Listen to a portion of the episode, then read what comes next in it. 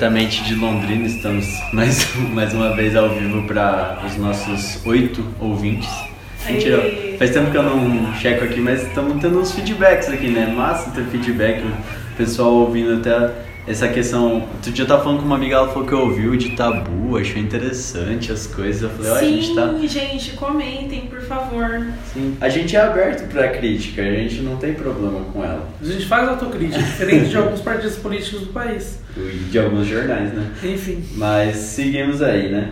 É, no episódio de hoje a gente vai falar um pouco sobre uma questão que está diretamente ligada ao dia a dia das pessoas do estado do Paraná, que é a greve, né? Estamos tendo greve na UEL, nas outras universidades estaduais do Paraná. A APP, que é o Sindicato dos Professores da Rede Estadual, estava de greve até sábado. A Sindicato da Saúde, as, os sindicatos dos servidores públicos do Paraná estavam em greve. A gente vai falar um pouco sobre esse instrumento de negociação e de luta política. Mas antes disso, eu vou pedir para a bancada, né? Semana passada eu fui, semana retrasada eu fui criticado por não perguntar como eles estavam. Aqui do friozinho de Londrina, céu fechado, hoje gravando à noite. Isabela, como você está? Oi, gente, obrigado por perguntar. eu também, tá tudo certo. É, pode já soltar o destaque? Pode, Tá claro. liberado? Então, é, para mim, o destaque da semana é, é a nomeação do Eduardo Bolsonaro como embaixador do Brasil nos Estados Unidos. Mais um papelão aí, né, para a coleção do governo Bolsonaro. Eu não sei nem por onde começar a comentar o quanto isso é péssimo, assim. Além do péssimo tom de você nomear o teu filho para um cargo de tanto destaque, de tanta importância, né, e sobretudo para um cargo público, é, o Eduardo é uma pessoa que não tem qualificação nenhuma para ocupar uma posição como essa, não tem conhecimento de relações internacionais, não tem nem o tato de, da relação interpessoal suficiente para exercer algum tipo de cargo que demande diálogo com o outro, né? Então, assim, mais um vexame, mais um papelão, mais um destaque aí pro, pro nosso podcast. Ah, mas segundo a comentarista que estava no, no café da manhã da Folha de São Paulo, ele tem certas qualificações, né? A gente não pode só reduzir ele a não qualificado, né? Tipo, um burger. Não, você ouviu o café da manhã dessa semana? Eu não ouvi, gente. Meu, Ai, eu- Quando o jornalismo. É, só uma crítica ao jornalismo. Quando o jornalismo usa do, os dois lados pra passar pano, a gente tem que criticar, né? Ela falou que basicamente ele não tinha as qualificações tradicionais, mas tinha outras qualificações. Ah, sim. Foi interessante, 20 minutos de passação de Ai, pano. cara, olha, tipo, sem querer ser formalista chata, mas certos cargos você tem que ter um mínimo de preparo acadêmico pra exercer ex- ou uma experiência profissional prévia. Ser embaixador, cara, tipo, não é vender brigadeiro na esquina, sabe? Você vai representar um país em outro estado. Então, meu, sem comentários. Então tá bom. Mas quem sabe um dia a gente vai lá comer um hambúrguer, né? César, e você? Como você tá e qual é o seu destaque inicial? Olá, ouvintes, eu tô bem, tá tudo certinho, tudo fluindo bem. Bom, é, aproveitando a crítica da Isa e, e a sua também, Guilherme, eu vou aproveitar também para pontuar essa questão do Eduardo Bolsonaro, que em matéria publicada hoje, se não me engano, pela Folha de São Paulo, a- o, o fast food que o Eduardo Bolsonaro trabalhou não faz hambúrguer, logo é mentira também. É, mas o meu destaque da semana não é esse, é um destaque um tanto quanto polêmico. é, foi o voto da, da então deputada, abre aspas, esquerdista, fecha aspas, Tabata Amaral, a favor da reforma da Previdência e com um discurso péssimo que eu já via. Eu, eu defendi muito a Tabata logo no, no início do ano, porque achei de fato que ela era uma voz nova. Eu acho que a gente precisa de uma renovação sim no âmbito da esquerda. Quando a gente tem. É, é, foi sempre alguma algumas críticas que eu faço, que parece que a esquerda brasileira está num, num estado de letargia, que ela precisa se renovar em alguns pontos. E eu jurei, no primeiro momento, que a Tabata seria essa renovação. Porque ela vem com um discurso muito forte de educação e tal, mas aí ela vai e me vota, como ela disse, abre aspas, por convicção, fecha aspas, numa reforma previdenciária como a do Bolsonaro. O mais triste, triste disso tudo é que o partido dela, o partido do Ciro Gomes, havia proposto uma outra reforma previdenciária que economizaria tanto quanto a reforma do, do presidente Bolsonaro e do super-ministro Paulo Guedes, mas ela basicamente ignorou.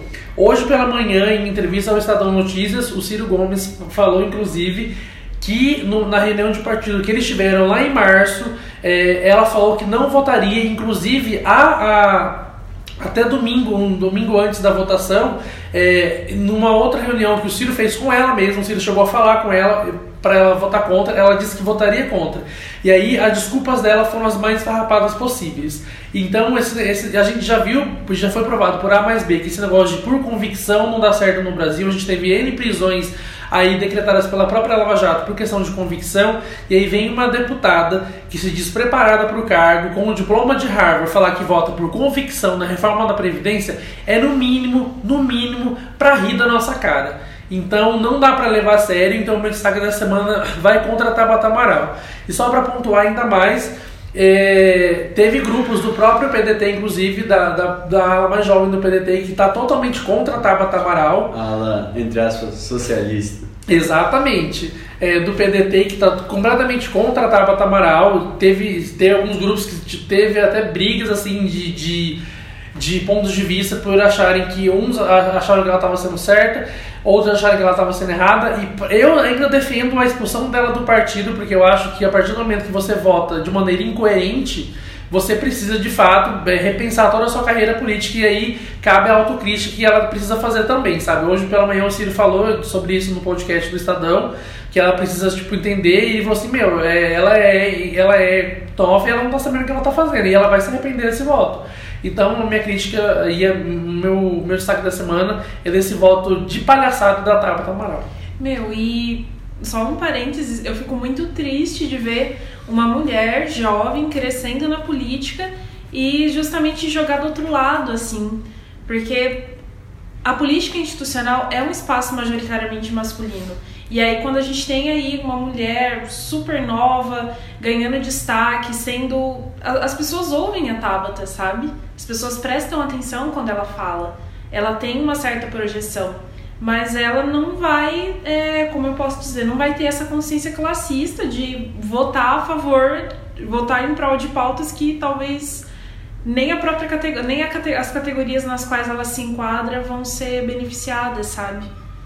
Então é. eu, eu, me sinto triste mesmo. Acho, acho, que a questão um pouco da interseccionalidade fica né, no discurso dela, apesar dela ser uma mulher, não é uma pessoa que vai pautar estritamente pautas feministas e nem que vai Sim. olhar para uma classe que mesmo que ela tenha vindo de uma classe baixa, a perspectiva dela é diferente, querendo ou não, você ter estudado em Harvard com bolsa de sei lá quem, faz diferença, né? Mas é, o, o que eu tava só falando hoje é o meu medo dessa esquerda que não é crítica, que a galera não sabe ouvir uma crítica que acha que tipo você tá sendo chato demais ou que, nossa, em certos momentos a crítica não é importante. Ah, velho, tem que criticar. É, não, só Mas só, só, só, sobre o PDT, eu acho que o PDT tava numa enrascada que ele teria que expulsar oito deputados de 28, então não era só. Não, tava, exatamente. Né? O Ciro ainda falou hoje de manhã que essa questão de expulsar oito deputados, ele falou assim, é basicamente um terço da bancada.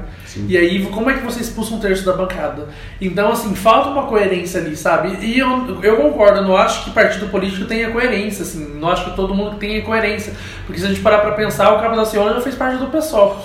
Então, assim. Inclusive, a foi gente... eleito pelo PSOL. Exatamente, a gente sabe que tem incoerências, mas contra uma, é, contra uma reforma como a do Bolsonaro, e assim, eu não tô nem partindo do pressuposto de que a reforma da Previdência é ou não necessária, eu já tô partindo da premissa de que é necessário, e sem estudar de fato mais a fundo. E aí, assim, você simplesmente fechar os olhos e falar, voto por convicção, e ainda dar um, escrever um texto na Folha de São Paulo no domingo, falando que ela foi um voto livre de amarras ideológicas, porra, Tabata. Mas sabe o que é isso? Eu já tive dentro de partido, eles é, é filiar pessoas sem ter uma formação política, política consistente, exato, sem ter uma carta programática firme. Aí vem essas aberrações, sabe? Concordo plenamente. Porque o partido não tem linha política, ele tem linha econômica.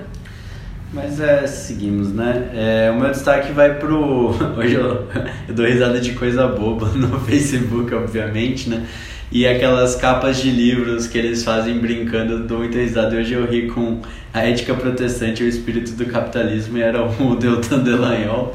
É, acho que o meu destaque vai para ele, né? E pro nosso grande juiz, né? O. Delanhol não, Delanhol, desculpa. Nosso grande juiz, né? O super Sérgio Moro.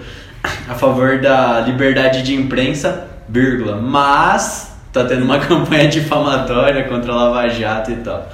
É, não, não tem muito o que falar, né? Acho só interessante que é, os caras que propunham as 10 medidas contra a corrupção, que fizeram palestras Brasil afora, que venderam livros, né? Meu pai ganhou um exemplar desses das 10 medidas contra a corrupção do, do, do Deltan Dallagnol, como se tivessem feito um trabalho técnico e não político, que eles sempre enfatizam isso. Não vou dar declaração na Câmara porque a Câmara é um espaço político, o meu trabalho é técnico.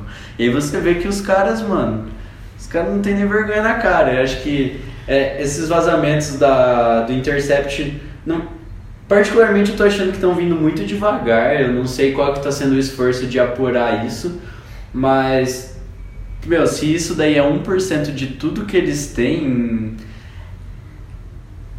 De, é, esse meu silêncio é tipo, o que pode acontecer? Mas dito isso, a gente tem que voltar para a realidade do Brasil, que eu ainda sou bem cético com relação ao que de fato vai acontecer. É, é o Moro tirando férias durante essa pira aí, férias não, né? Uma licença lá. Durante essa pira, o Deltan falando nada, falando que isso daí é mentira, o antagonista fazendo assessoria de imprensa para eles. Mas meu destaque vai para essa história vazada de que eles estavam pensando em abrir uma empresa laranja, de ver como eles podiam é, ganhar mais dinheiro com palestras sem serem questionados publicamente sobre isso. E essa recusa dele de prestar, de, é, de prestar depoimento na Câmara porque ele faz um trabalho somente técnico e não político, né? Acho que fica aí de destaque para a gente repensar as instituições do país. Mas as instituições ainda estão funcionando? Ah, estão, né? Não sei para quê, né? É, hoje o Toffoli também mandou suspender as investigações do Flávio Nossa, Bolsonaro. Sim, isso Não, foi muito. Hoje foi um dia de desgraças. O, o, o Toffoli fazendo isso, o Bolsonaro cancelando 19 contratos de remédio do Ministério da Saúde. É, mais tarde, agora, pro final da tarde, ele também é, cancelou um vestibular na Unilab, que é o Unilau, não lembro o nome da universidade, para as transexuais, que ofereciam 120 vagas, porque de acordo com ele era inconstitucional, a gente sabe que não era esse papo. Ainda tem Uber bolsonarista virando para mim, dizendo que o Bolsonaro está colocando o Brasil nos trilhos. É, eu não sei que trilhos que é esse que ele está colocando, deve ser algum trilho descarrilhado, porque não é possível. Eu acho que só a psicanálise explica esse amor. Mas seguindo não, tem, aqui, não tá na racionalidade. voltando para nossa pauta, senão a gente vai devagar muito. A gente vai falar um pouco hoje de greve, né? É, Tá rolando greve agora dos docentes, dos estudantes e dos servidores da UEL. Inclusive tem assembleia amanhã, quarta-feira dos servidores e quinta-feira dos docentes. E nessa época de greve é muito comum que surjam questionamentos do que é uma greve, por que, que é sempre a greve a opção, não tem formas diferentes de negociar, não dá para mandar uma carta para o governador explicando a situação para ver se ele não entende a importância e dá os reajustes, libera verba, não dá para tentar conversar com as pessoas direitinho que elas entendem. É, o que, que vocês entendem como uma greve e por que, que esse ainda é um instrumento de é, luta política e econômica com os patrões, que pode ser o Estado ou pode ser um patrão privado? Então, a greve hoje ela é um, é um instrumento de demanda dos trabalhadores e das categorias profissionais em face dos seus empregadores, né? Em face daqueles que pagam o salário, como aí um, um jargão que a gente usa, um latim que a gente usa no direito, como última ratio, como última medida, é uma Última medida extrema. Ah, é verdade, gente. Não, tá bom. Palavra em latim aqui. Ah, não usava nada também.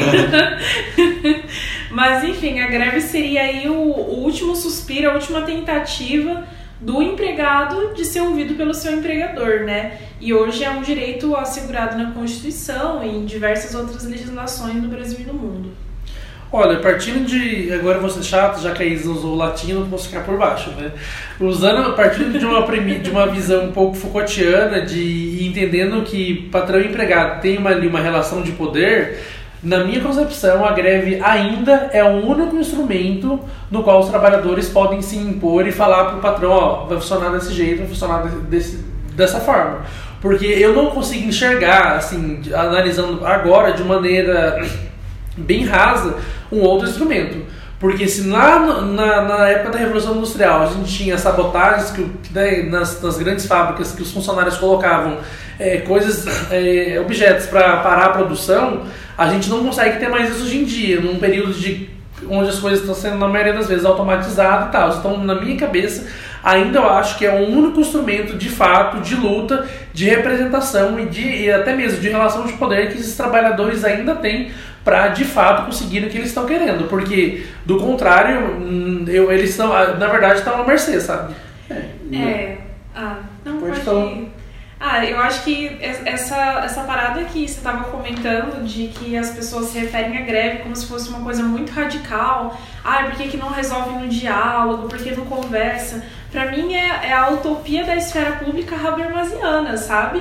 Isso não existe. Porque. Ah, não, a gente vai falar de Haber. Eu não ia entrar. né? Gente, hoje eu tô falando tão bonitinho e vocês estão tudo rindo, né? Não, a gente tá, a gente tá Eu gostando. achei bom. Mas é verdade, porque a gente, a gente tem que ter em mente que no mundo material as pessoas não dialogam em pé de igualdade. O empregador e o empregado não dialogam de igual para igual. A partir do momento que você depende do teu salário para pagar suas contas, você não dialoga de igual para igual. Não, e se você achava que a reforma trabalhista ia pegar o empregador e o empregado, você tá, sentar pra tomar um café e ele ia falar, olha, vai resolver, você é idiota. Porque isso não existe no mundo normal, essa realidade paralela, que foi essa invenção que foi criada no governo Temer, de que você, agora com essa ref- eh, nova reforma, com essa legislação eh, trabalhista, você senta e conversa com seu patrão, patrão, estou trabalhando demais, tem como você diminuir minha carga horária e aumentar o Não, meu salário?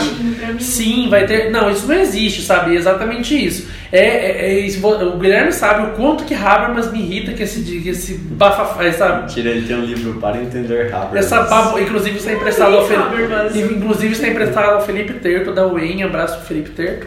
E então assim, não tem condições, sabe, de você ficar esperando que o trabalhador e o empregado vão tomar um café da tarde, vão pentear o cabelo do outro e vai tomar decisão importante sobre a vida do cara, porque isso não vai acontecer. E aí eu fico de cara que esses liberais, esses, esses liberais que a gente fica vendo na internet, esses liberais que eu não sei o que, eles sabem, entendem de liberalismo, acreditam nessa baboseira, sabe? De que os trabalhadores vão conversar, vão tomar um, um café da manhã da Ana Maria Braga e daí vai resolver a, a questão deles, sabe? Eu acho que é um pouco mais, assim, o...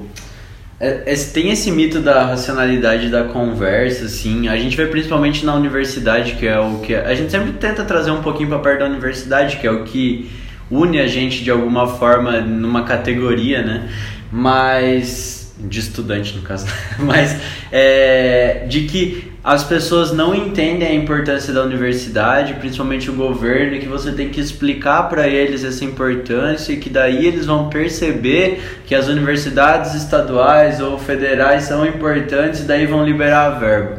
É tipo, não sei se eles acham que o governo é burro, que o governo é não tem capacidade cognitiva. Até se for governo federal, agora dá pra entender. Mas assim, não dá pra imaginar que tipo um cara que fez um doutorado em Chicago, igual o Paulo Guedes, o cara que estudou não sei onde, o cara não tem a mínima capacidade de ver isso, né? Que é um projeto político.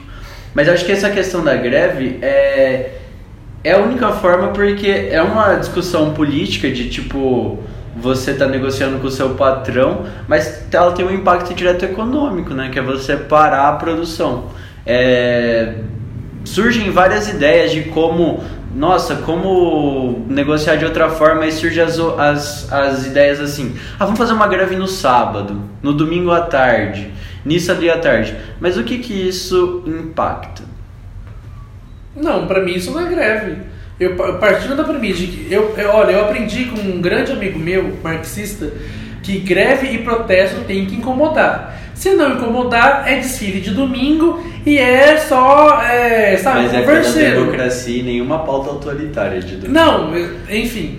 Então, assim, partindo dessa premissa, eu não consigo acreditar que você fazer uma greve no domingo ou no sábado, quando a produção basicamente é mínima de qualquer coisa, porque as indústrias basicamente produzem bem menos, a capacidade ociosa aumenta no final de semana, vai ter impacto grande. Então, pra mim, se é pra fazer greve, você tem que incomodar sim. Você, vocês sabem mais do que nunca, eu sempre falo que na minha cabeça greve tem que botar o país assim abaixo, que nem a greve dos caminhoneiros conseguiu ter esse impacto, mas aí a gente vai voltar já nessa pauta é, futuramente. várias problematizações. Exatamente, mas assim, me incomoda esse negócio, essa, essa conversinha, ai, vamos fazer greve no domingo, vamos fazer greve. Não, gente, greve, se for pra fazer greve no domingo, nem faz, não faz essa vergonha, você está passando vergonha fazendo greve no domingo. Mas eu acho que um problema que a gente tem com greve hoje é que, assim, é, no histórico, acho que as greves foram desre, desradicalizando um pouco, por N motivos. É, igual a gente tava conversando, né? Aqui na pré-pauta, uh, eu tava fazendo uma disciplina das, de História com as Ciências Sociais na UEL e eu tive que ler um livro sobre a Revolução de 30. Mas não era especificamente sobre a ascensão do Getúlio Vargas ao poder, sobre ele virar presidente do Brasil, era mais sobre é, os derrotados, entre aspas, daquele processo. E falava bastante dos sindicatos anarquistas, que os sindicatos como algumas pessoas que estudaram a história do Brasil devem saber, vieram muitos anarquistas, principalmente da Itália, para o Brasil. Que no Paraná teve a colônia Cecília, que foi uma colônia anarquista. Até teve um amigo meu, Lucas Godoy, fez a dissertação dele sobre a colônia Cecília. Sim, agora, né? Ele, ele defendeu agora começo do ano. E é, esses anarquistas eles se organizavam para uma forma de luta política que é, tinha por meio da greve, por meio de você parar a produção, essa discussão de condições de, de, de trabalho, condições de vida e tudo mais. Quando o Partido Comunista decide participar dessa disputa dos sindicatos ali pela década de 20, 30, depois de uma orientação da Internacional, eles começam a tentar organizar esses sindicatos de uma forma é, hierárquica, né? Tem que lembrar que é, na discussão anarquismo comunismo tem muitas convergências e várias divergências e dentre as divergências uma delas é a horizontalidade né? Dos principalmente que é uma questão muito forte para os anarquistas e para os comunistas depende. Lembrando que é, a internacional tinha aquela orientação mais leninista de você organizar numa hierarquia do partido e tal. Então Teve, teve essa certa cisão e quem saiu ganhando era o Partido Comunista. Mas, dito isso, depois os sindicatos vão ser legalizados, vão participar da, da CLT do Getúlio Vargas, você vai ter todo um estatuto de greve, e isso por si só já faria as greves serem menos radicais, porque você tem que seguir critérios, padrões, que são coisas que depois a Isa vai falar um pouco sobre como advogada. Não, tô brincando. Mas como quem tem mais conhecimentos do, da parte jurídica e legal, legal das coisas. Mas isso já dá uma diminuída na, na tensão e na radicalidade das greves. E um outro ponto que eu acho importante, que eu estava lendo hoje, inclusive, no livro que eu recomendei no último podcast, que é O Homem Unidimensional, é que os trabalhadores hoje têm uma noção muito forte de que eles participam da empresa e de que eles se importam com a empresa e de que eles querem o bem da empresa porque eles estão colaborando de alguma forma com ela. Então eles acham até que, sei lá, às vezes você parar a produção é um processo muito radical porque você vai estar se prejudicando também como parte daquela empresa.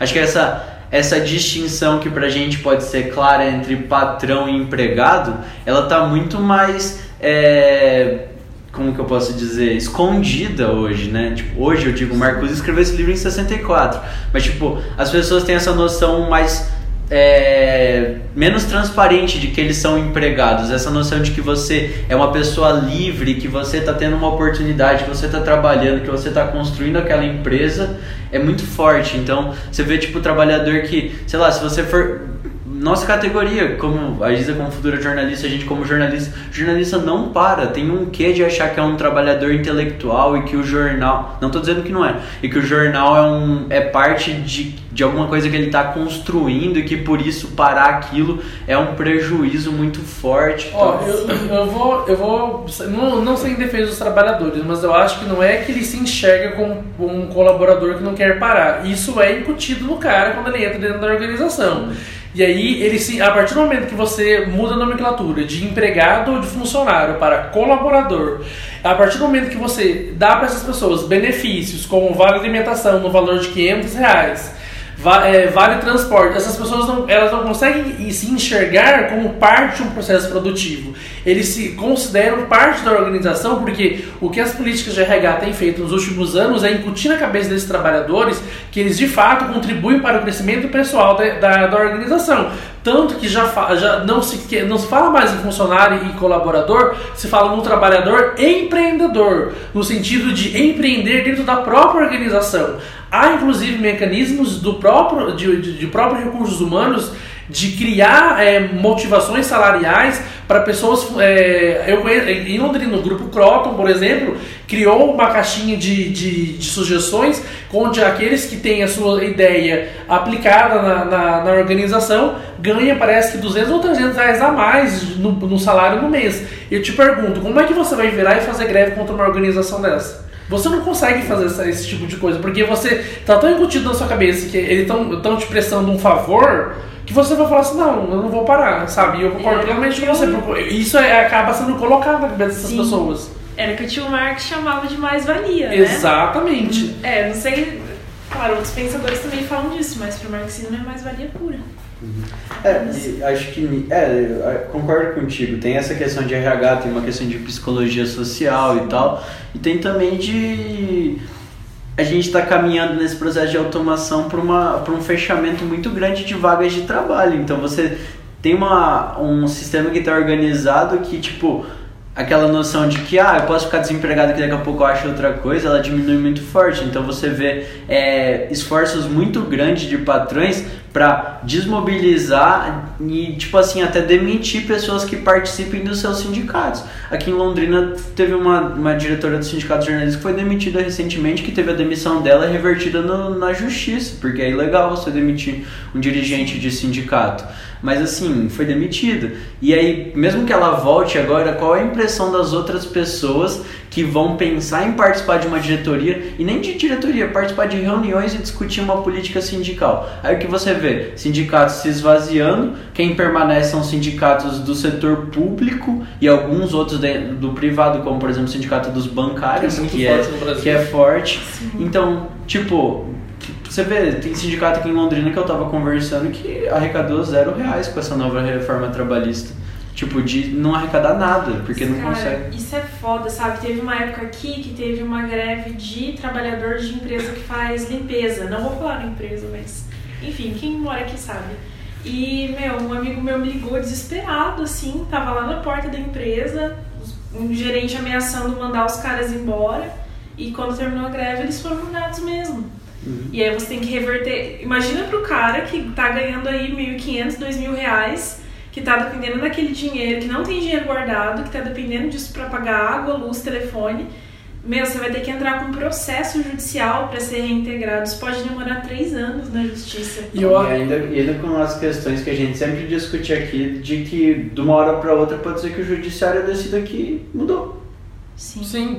E, você sabe que o que mais me incomoda em toda essa parte, inclusive é uma pauta que a gente pode debater futuramente, é que essas novas formas de trabalho, essa, essa invenção de home office, de free, é, da economia freelancer, que não tem vínculos, é, na minha concepção, assim, e tudo que eu tenho estudado, é uma forma de tão forte de esvaziamento é, do sindicato como questão política mesmo, que as pessoas elas não conseguem nem mais enxergar como um trabalhador que de fato precisa de direitos, porque incutem isso neles, de que eles não precisam, de, é, que direitos agora virou, como fala? Privilégio. Virou privilégio. privilégio. Então, essas novas formas de trabalho, é, principalmente home office, essas coisas, essas pessoas elas acabam nem se enxergando como parte de um processo de de, de construção e elas acabam assim, olha, é, vociferando mesmo contra o próprio sindicato. Por isso que eu, eu, eu, vejo hoje em dia, por exemplo, não que eu acho que sindicato também seja uma, uma, uma categoria assim. Sindicato não é Jesus também. Né? Exatamente, né? não é esse o ponto, sabe? Não é nem isso, assim. Não, não tô falando que todo sindicato é, é santo e tal. Mas eu tô falando no sentido assim, isso você esvazia o sindicato de um poder político que basicamente você se olha e você fala, eu vou reclamar para quem? Você não tem, sabe? E acho que só fechando nisso a gente pode, talvez numa futura pauta, falar sobre novas formas de trabalho, mas acho que essa mentalidade também vem junto com todo mundo tem que fazer um esforcinho para a empresa continuar crescendo.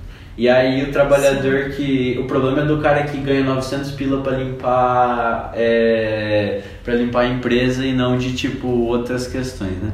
Mas só pra gente não Sim. fugir, antes da gente voltar na questão legal um pouco para fechar esse primeiro bloco, é só trazer algumas conquistas históricas das greves, né? Primeiro que é, em 1886 teve uma greve geral nos Estados Unidos, que foi no 1 de maio, e até por isso que Depois teve a criação do Dia do Trabalho, que é um. Oh, Dia do Trabalhador, não Dia do Trabalho. É importante essa distinção, né? Dia do Trabalhador. É, em 1917 teve o protesto Pão e Terra, que foi de mulheres na Rússia, pré-revolução, se não me engano, 8 de março, é pré-revolução, e deu origem ao Dia Internacional das Mulheres. E depois a gente teve também uma greve geral no Brasil, 1917, que é bem famosa, porque teve essa orientação anarquista. Você vai ver essa questão que é muito cara aos anarquistas, principalmente, lembrar dessa greve geral. Em 68 teve uma greve geral na França que resultou no movimento do Maio de 68, que foi um movimento de contestação política e social muito forte. E talvez para a gente aqui no Brasil é, o que seja mais bem mais lembrado assim como greves é, são as greves do ABC na década de final da década de 70 começo da década de 80 que foi de lá que surgiram figuras como Lula próprio PT a CUT é, e foram greves que balançaram as estruturas de um regime militar que já estava decadente numa década de crise né começou com milagre econômico depois com crise e no mesmo período estava tendo greve na Polônia, agora que eu estava lembrando, que eram as greves dos, no, nos portos lá em Gdansk, que e... elegeram um cara parecido com o Lula. Inclusive, essa questão das greves. Parecido, peraí, parecido com o Lula, figura sindical, não de resultados depois práticos. Sim. Inclusive, se você é, tem um levantamento, um, a gente vai postar depois na, na no link do, do, do episódio, um artigo chamado Ciclos de Greves, Transição Política e Estabilização, que ele fala um pouco sobre essa questão do histórico das greves no Brasil. E aí, é, o mais engraçado, né, de 69 a 77, não há um dado referente às greves no Brasil. A gente estava no período da, do, do golpe militar. As greves vão voltar forte, como você cita, Guilherme, de 78 a 84, com uma média anual de 214 greves Logo depois, os períodos que mais vão ter greve são os dois governos pós-redemocratização, que é o do Sarney, com 1.102 greves anuais, que vai de 85 a 89, e do governo Collor, de 90 a 92, com 1.126 é, greves ali. Aí logo depois em seguida vão ser greves um pouco mais brandas, de 93 a 94, que a gente estava com alta inflação, entre plano real ou não, 842 greves, de, aí, primeiro mandato do FHC, de 95 a 98, 865. É, e aí, depois de 99 a 2002, 440. E, pasmem, o período que a gente menos vai ter greve é no primeiro governo Lula, pós-redemocratização, de 2003 a 2007, um total de 322 greves. Há quem diga, inclusive, eu, eu já cheguei a ler algumas coisas de que o governo Lula, nesse sentido, foi, foi um, na verdade, um tiro no pé em relação ao movimento grevista, porque, de certa forma, deu um esvaziamento nesse sentido para esses grupos sindicais como forma política. Sim. Nisso, assim, até acho que já para a gente encaminhando para o final desse primeiro bloco, acho que uma problematização interessante quando a gente fala de greve é essa questão da legalidade, né, e da institucionalização do sindicato. É, enfim, eu vou contar uma historinha aqui, os meninos já conhecem. Eu não sei se eu espero nunca ter contado isso daqui no intermídia, vai ser muito chato ficar repetindo história. Não, mas eu faço isso mesmo, gente. Vocês podem dar feedback. É, o, o, meu avô era boia fria no interior de São Paulo. E tudo isso que hoje é vivido na reforma trabalhista, que é contado como uma grande vanguarda, trabalha o dia que quer, recebe por dia, essa era a vida que meu avô vivia. Só que eles ganhavam tão mal que se ele não trabalhasse todos os dias, na família dele ninguém comia, sabe? Então, é, e aí diante de todas essas condições ruins, ele e outros colegas fundaram o Sindicato dos Trabalhadores Rurais de Garça. É, e enfim, o sindicato pessoalmente assim foi um, trouxe muitas conquistas para ele e para vários outros colegas que passaram a ter um mínimo de direitos respeitados assim que meu avô conseguiu estudar. E recentemente eu voltei no sindicato, meu avô já é falecido, e conversando assim com o presidente atual, né? Ele contando assim, moça, antigamente é, o patrão ele tinha medo de entrar no sindicato, porque o sindicato ele era muito combativo. Se o sindicato falasse que ninguém ia trabalhar na roça, ninguém ia trabalhar na roça. E rolava pancadaria. Agora hoje, o, o patrão entra aqui e vem tomar café. O patrão não tem medo, ele entra aqui como se ele fosse amigo de nós todos. Então, assim, esse é, ao mesmo tempo em que o sindicato, primeiro ele, ele vem aí né, no, no, aí no começo do, do século XX no Brasil como um instrumento de luta radical, na medida em que o Estado vai agasalhando ele, vai colocando normas, ó, vai funcionar assim, vai ter funcionário, greve tem que ser comunicado com tantas horas de antecedência, tem que ter previsão na convenção coletiva da categoria. Aos poucos o sindicato vai, vai deixando de ser radical, ele vai ficando mais ameno. E aí, é, até que a gente vê hoje em dia uma configuração atual de que quem faz greve é o trabalhador que tem emprego formal. Só que a mudança, a, a, a, nossa relação de trabalho na sociedade, ela é cada vez mais informal. É o, o, o trabalhador brasileiro caminha para ser o cara que tem MEI. O cara que tem MEI e não o cara que tem carteira assinada. E nisso, é, vocês imaginam que num país que a gente tem essa consciência política que elegeu o Bolsonaro, o cara vai ver uma greve de um grande sindicato, de uma grande central, que os caras alugam carro de som, faz show, que tem gente que vai aproveita a greve para viajar. Bastante Qual é a ideia? Vermelha. Sim, sabe qual é o imaginário social que vem que vem construído em cima da greve? Não é a, a, o que a sociedade, a leitura que a sociedade faz não é daquela ferramenta de luta lá do começo do século XX que tirou meu vó da roça, por exemplo é festa, é coisa de folgado, é o vagabundo petista, sabe? E, essa, e é justamente isso, é essa medida provisória do Bolsonaro de liberdade econômica, que é uma grande palhaçada, porque, né, é, que de fato cria mais espaço para o brasileiro empreender, mimimi, papapó, é basicamente isso que está falando. Institucionaliza a, o MEI, que é o microempreendedor individual, como alguém de fato que quer fazer o Brasil crescer através do seu esforço e, base, e ao, ao mesmo tempo, não de maneira direta, é claro, criminaliza atos como o da greve como uma questão de bagunça, como uma questão de gente vagabunda, como uma questão de gente preguiçosa ou como algo que atrapalha. Esse, a gente lembra no começo de, da greve agora aqui de Londrina, jornais de Londrina, que inclusive só tem um jornal e um portal de notícia que pertence ao mesmo dono, né? E dizendo basicamente, veja como fica a vida dos seus filhos com a greve dos professores.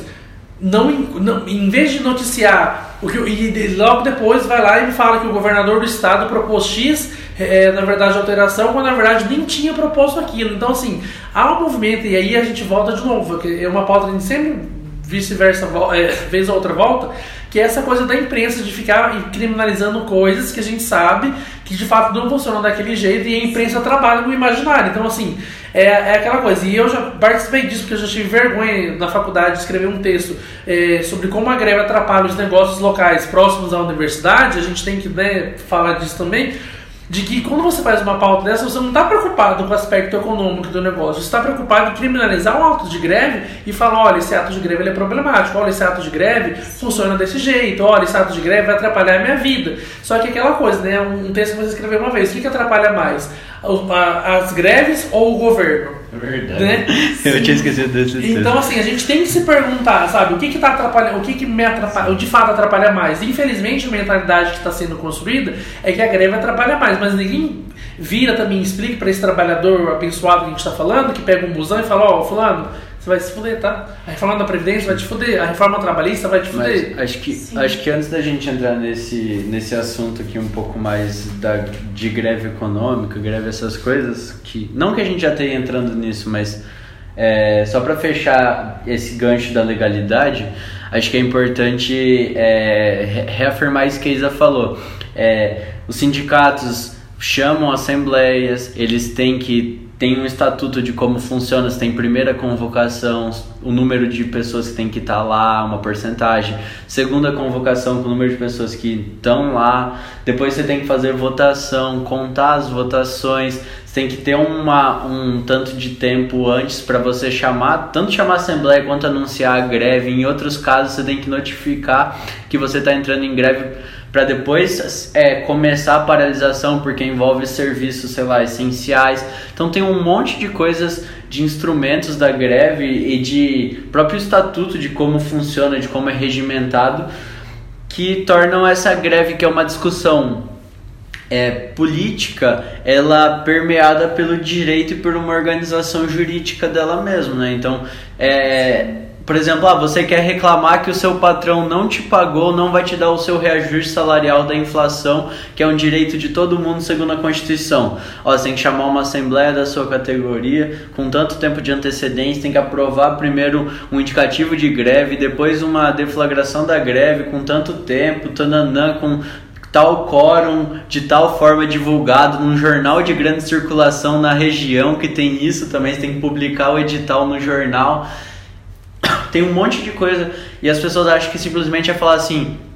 Oh, eu estralei o dedo. Aí ah, a gente junta uma assembleia aqui, vamos fazer greve do Intermídia. Greve a partir de agora, é, porque eu quis. É, então, tipo, tem um monte de coisa que ao mesmo tempo que você é, entre aspas, organiza, você também amarra a forma como ela acontece. E aí você cria também essa, essas questões que um pouco deslegitimam os sindicatos, que é os dirigentes pelegos, que é tipo essa burocracia sindical que dentro dessa estrutura de, de greve de sindicato legalizado, ela é de certa forma necessária para você fazer um sindicato funcionar, que ter secretário, tem que ter sei lá o que, tem que publicar sei lá o que, tem que ter edital, tem que ter isso, tem que ter presidente que assina, um monte de coisa que tipo torna uma estrutura necessária para um fim que seria essa organização de uma categoria. Sim. Dito isso, vamos quebrar o bloco aqui, ó. Deixa só eu dar uma pausa. Pronto. Aí agora a gente agora a gente continua com o próximo bloco. Não, falando disso, voltando essa questão da imprensa, acho que é um pouco dessa questão que a gente sempre toca da greve, né? Que você finge que a sociedade não tem um problema e um problema é quem tensiona ela. Então, nossa, alguém não tá te pagando, mas você foi lá reclamar Ponto. O você, problema é você. Você fez o problema. Você devia estar tá lá participando. O, a carta da sociedade londrinense aqui, né? Era ninguém precisa de greve. A gente precisa de um esforço maior de cada um para o país voltar a crescer. É. É, então, eu, eu só ouvi, eu não posso ficar pistolando no episódio. Mas vou, vou usar esse, esse argumento para a gente entrar na questão de uma greve econômica e de uma greve política. Mesmo que a gente esteja puto com o governo, a gente, né? Eu tô dizendo como se for uma categoria que entrasse em greve, que a gente tivesse puto com o governo, não é possível ou, ou melhor, é possível, mas não é legal, uma greve com uma pauta, vamos tirar o presidente, vamos tirar o governador, vamos tirar o prefeito. As greves têm que ter um caráter é, jurídico de legalidade, né? Como que funciona isso, Isa? E qual é a diferença de uma greve econômica para uma greve política? Ó, oh, um caso interessante, inclusive que aconteceu aqui em Londrina, no dia 14 de junho, é, o Sintrol chamou uma paralisação dos ônibus é, aqui em Londrina e é, as empresas de transporte coletivo conseguiram na justiça que a paralisação fosse proibida sob pena de uma multa diária que eu, eu não lembro se era 200 ou 300 mil reais é, com penalização inclusive dos dirigentes sindicais. Então isso poderia é, gerar a construção do patrimônio pessoal deles, inclusive. Ah, é, tem isso também, né? Você pode ter patrimônio pessoal seu, como dirigente do sindicato, apreendido por causa de uma greve que você está representando uma categoria. O Sintrol é o sindicato? Trabalhadores de Transporte Rodoviário de Londrina. Se eu não estou enganada, é eu isso. Eu acho que é isso mesmo. E aí... É os caras do busão. Não, não, só para o povo que está ouvindo a gente entender Sim. que é. E aí, um dos fundamentos que a Justiça do Trabalho aqui de Londrina usou, não lembro qual, qual juiz que foi, qual vara que era, mas é, foi justamente essa, de que não era um movimento em prol de direitos específicos, de direitos trabalhistas específicos da categoria, mas sim é, de que havia uma vinculação com demandas políticas mais amplas. Lula livre, fora Bolsonaro, reforma da Previdência, dizendo que, para tanto, então a, a, a greve na verdade era um ato político maior, instrumentalizado e aparelhado por outras forças que não a luta pelos direitos trabalhistas, né? É, isso é muito complicado, porque parte aí de uma, de uma premissa de que política, primeiro, política é só a política institucionalizada, né? E que tudo se reduz aí a um, a um aparelhamento partidário. E, enfim, com isso, fazendo esse recorte, todas as demandas que afetam a vida dos trabalhadores a longo prazo, é, não são observadas como direitos trabalhistas que precisam ser demandados através da greve, mas são pautas políticas. Reforma da Previdência não é um direito, não é uma questão trabalhista imediata. É uma pauta política lá da galerinha do Lula Livre, entendeu? E daí, tipo, você não consegue fazer uma organização. Na verdade, essa.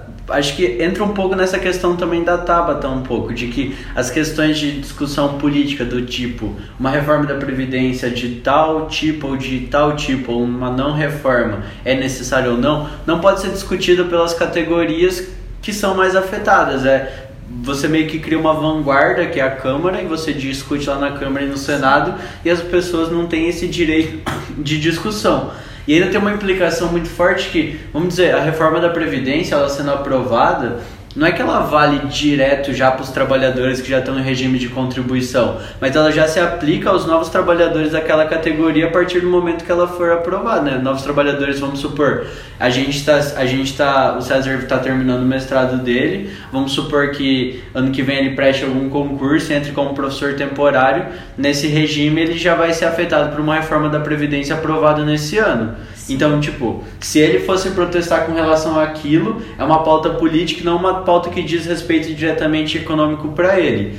O que vai ter que ser uma pauta para tornar isso legal é tipo, ah, não te pagaram alguma coisa, não te pagaram férias, não te deram reajuste salarial. Tem que ser uma coisa que acontece naquele momento mesmo. Tipo, 1 de maio é a data base dos servidores do Estado, né? Sim. Que a data base é a recomposição salarial da inflação dos últimos 12 meses não teve essa recomposição salarial, aí é uma pauta legal.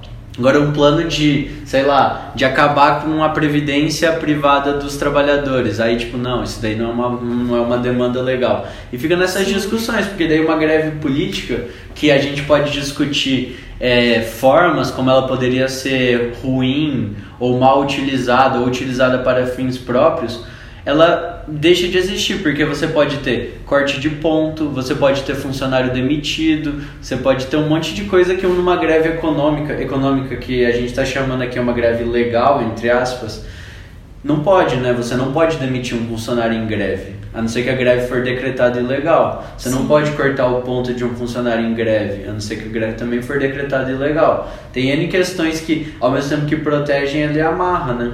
É, então, até respondendo o que você havia perguntado, para mim não existe essa distinção de greve econômica e greve política. Toda greve é política.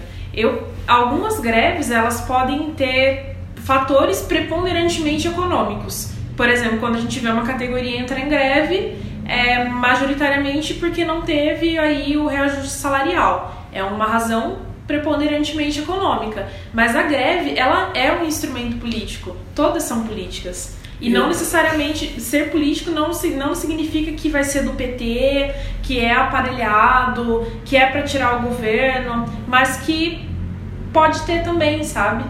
Isso é legítimo.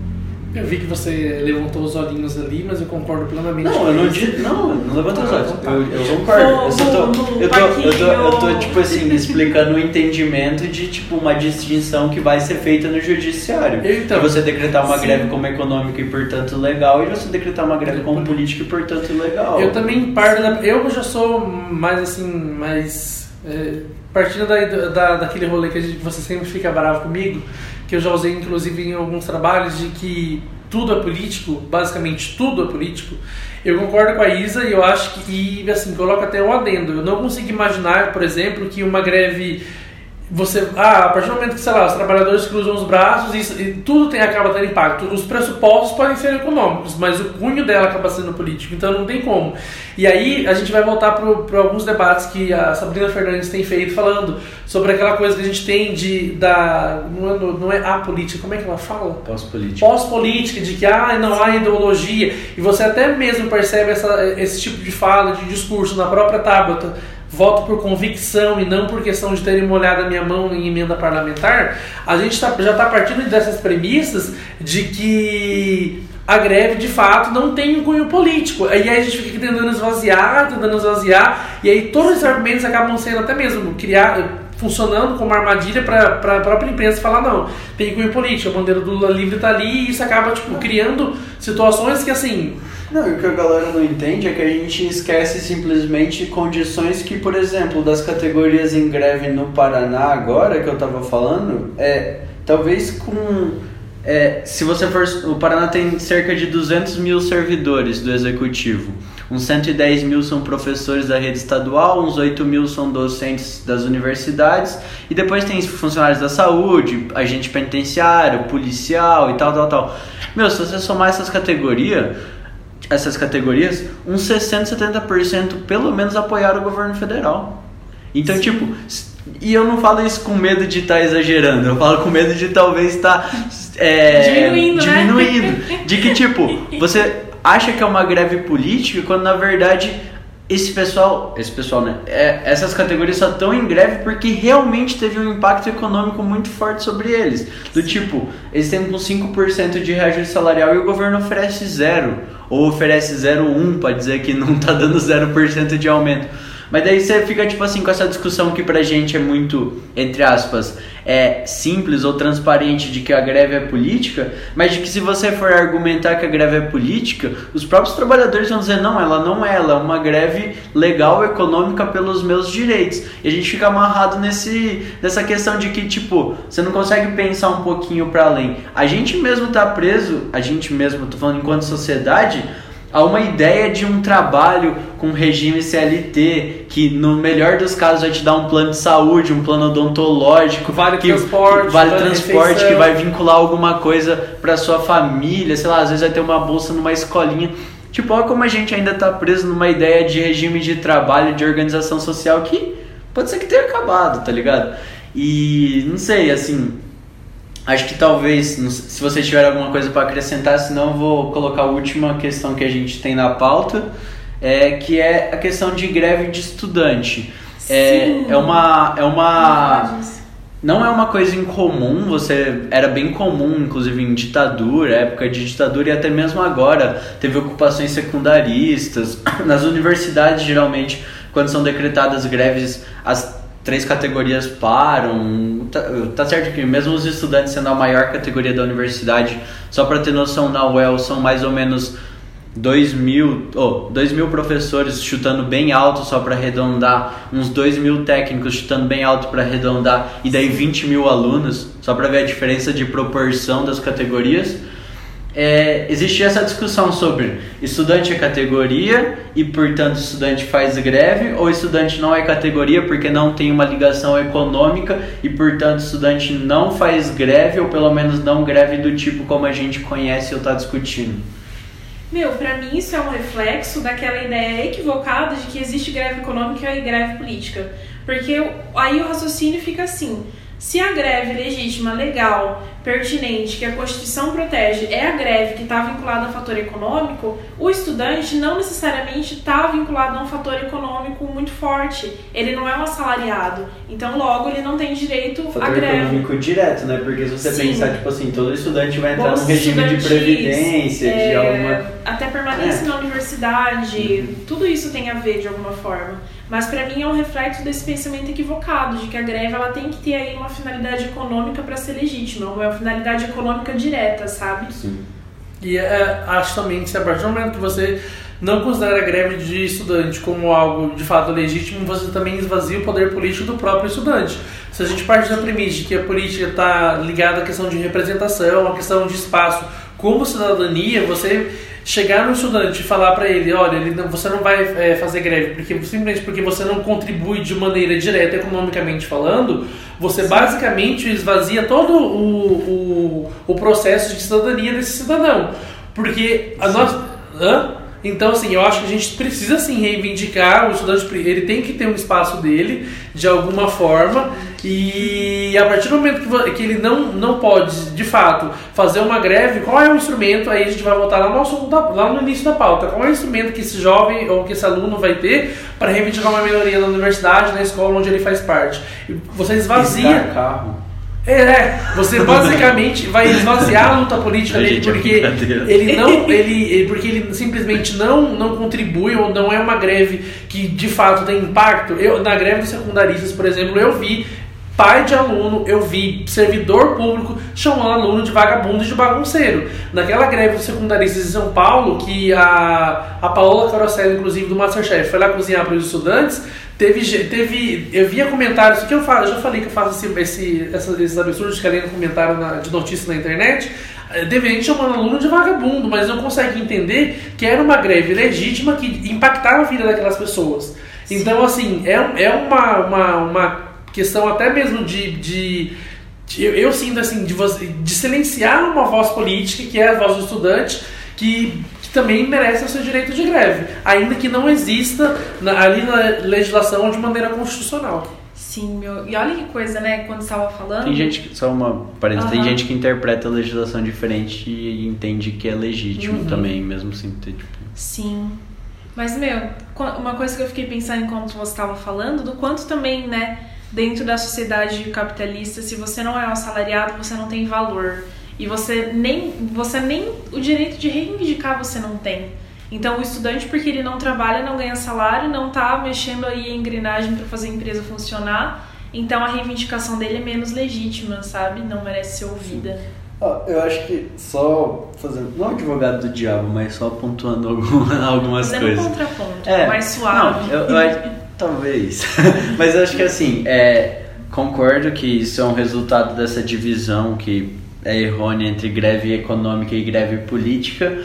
Porém, é, acho que os estudantes, principalmente, têm que ter um pouco mais de pé no chão, de entender que o fato de não ter uma discussão direta econômica, no sentido não de tipo que a economia não impacta eles, mas de que eles pararem não impacta a economia de alguma forma. Tipo, eu tô dizendo assim, um estudante parar não para a universidade, por exemplo, um estudante parar ou tal. Tipo, mas os docentes como categoria pararem é um, é um impacto diferente, porque para de produzir da mesma forma que, tipo, ah, os estudantes vão parar de andar de ônibus, né? não é um impacto igual, tipo, as empresas de ônibus pararem de funcionar não tô desvalorizando nada, mas só falando que, tipo, é, é que daí falta um pouco de percepção, talvez um pouco num nível mais amplo, de que é, por causa desses fatores, fazer greve estudantil é mais, entre aspas, fácil do que você fazer uma greve enquanto assalariado, porque você não tem. É, possibilidades de perseguição do tipo demissão, do tipo corte de salário e tudo mais. Claro que dentro de universidades ou dentro de escolas você pode ter uma perseguição política, você pode ter um professor que vai, tipo, zoar sua nota, que vai fazer isso. Dentro das instâncias depois você pode recorrer. Não estou dizendo que isso é perfeito e tal, mas só que é, me incomoda de certa forma, e olha que eu sou estudante participei disso, essa noção de que é, as greves todas são revolucionárias e que por isso você simplesmente precisa parar tudo e é greve geral e acabou, vamos, vamos tipo construir uma sociedade nova. Até por eu não ser anarquista, acho que isso toca em mim de formas diferentes, mas assim, é, tem que deixar isso pontuado de que tipo Beleza, eu concordo que o estudante tem esse espaço de reivindicação política, que o movimento estudantil foi muito importante no processo de redemocratização e é bastante importante nas discussões de uma universidade, porque geralmente, igual a gente estava comentando aqui, não lembro se fora ou se dentro, mas a categoria, as categorias que estão nas universidades ainda são muito conservadoras no geral. E quem empurra isso um pouco para frente, quem tensiona essa relação são os estudantes mas aí tem que saber como fazer esse tensionamento. Se estudante vir falar só que, ah, ponto, então o sindicato que sair da greve a partir de agora é um sindicato pelego porque não cumpriu o objetivo de fazer uma revolução. Aí vale questionar de que ponto que isso está participando na construção coletiva de de uma reposição salarial, de melhores condições de trabalho, de melhores questões disso e daquilo. Porque querendo ou não, hoje a gente é estudante, mas pode ser que daqui a pouco a gente seja um docente, pode ser que daqui a pouco a gente seja um técnico e vai falar que essa pauta econômica de reposição salarial é menos importante do que uma discussão de tipo quem é o prefeito, quem é o governador ou tal. Acho que tipo tenho esses meus contrapontos mas não por teoria, mas por prática de ver a forma como isso é institucionalizado do tipo é, viver num mundo que não existe. De que tipo, organizar uma categoria de 1.500 professores da UEL, por exemplo, ou de, sei lá, 8 mil professores do Paraná e parar todo mundo até o governador cair. Não é assim que acontece.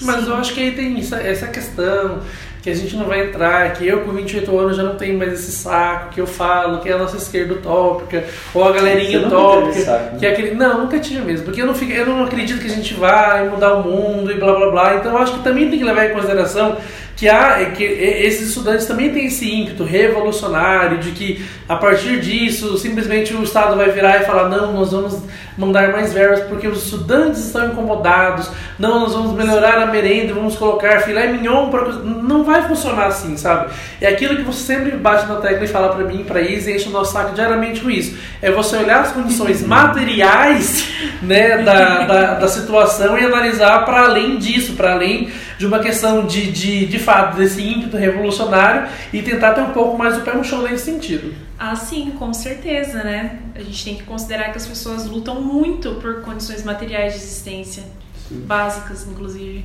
É, acho que tá, chegar num ponto de convergência, mas também de empatia das pautas das categorias é o central, né? Gente, Sim. acho que sobre greve alguém tem mais alguma coisa para falar? Acho que foi bem interessante a gente. Falamos bastante hoje, né? Falando, né? Eu tava vendo aqui. Terminar então, vamos deixar umas dicas pro pessoal, dicas culturais. É, César, você começa? Posso começar. A minha dica cultural de hoje é um livro que o jornalista Bernardo Melo Franco lançou em 2018. O livro chama Mil Dias de Tormenta. Antes de falar sobre o livro, eu gostaria de dizer que eu tenho um crush no Bernardo Melo Franco. Bernardo Melo Franco me nota. Nossa, mas ele é estranho. Ah, eu não ah, eu vou até procurar aqui, ó. Bernardo Melo Franco é o cara que foi no Roda Viva e falou pro Bolsonaro, tipo assim, ah, você propôs um monte de projetos, só teve dois aprovados. Ele falou, ah, propus poucos, não sei o que. Ele falou, foram tantos projetos e só dois aprovados. Aí o Bolsonaro começou a bater Ele virou um meme, é. Exatamente. Ah. E eu tenho um crush nesse homem. Bernardo Melo Franco me nota. Mas enfim, é, eu sei que ele é hétero, é casado, inclusive tem uma filha. E ele escreveu esse livro Mil Dias de Tormenta, que ele começa já falando um pouco. Essa é uma, é uma coletânea de artigos que ele publicou no jornal Folha de São Paulo. Atualmente o Bernardo ele é colunista do jornal Globo e ele reconstrói a história do Brasil através dos artigos dele que ele publicou na Folha, desde a da, da eleição do, do Dilma II em 2015 até a saída da presidente e, o, e um pouco do governo Temer. É um livro bem interessante para quem quer entender a essa questão política do Brasil, como é que a gente chegou até aqui e eu, como eu sou jornalista, vou puxar essa sardinha para ele e por ser um livro jornalístico, então para mim tem um, algo mais legal ainda de ler, que particularmente gosto de ler bastante jornalistas. Então esse livro, Mil Dias de Tormento, do Bernardo Melo Franco, é minha dica de hoje. Certo. Isso, que a, a minha dica, vou numa basiquinha hoje, é, o documento, acho que assim, isso aqui é básico pra gente começar a falar de greve no Brasil. Vejam o documentário ABC da Greve, tem no YouTube.